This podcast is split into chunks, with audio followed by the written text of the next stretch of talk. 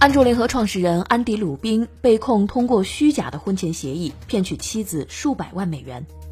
据外媒报道，鲁宾强迫妻子李平布鲁在预产期前几周签署婚前协议，并向妻子隐瞒了其律师曾是自己之前离婚案的代理律师。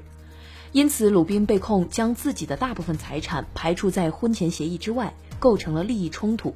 导致李平布鲁无法参与鲁宾的财产分配。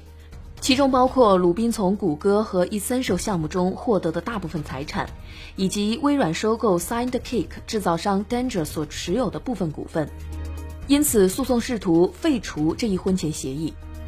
除此之外，诉讼文件还指控鲁宾有至少五名情妇，并常被鲁宾以所谓的所有权关系借给其他男人享用。其中，绰号 M 的情妇与鲁宾串通一气，经营着一个性爱圈的团伙。与此同时，鲁宾挪用婚内共有财产，把夫妻共有的财产转移到个人账户，以便向一些女性支付个人报酬，金额高达数十万美元。目前，该诉讼文件尚未得到法院的支持。界面财经大事件，了解全球财经要闻，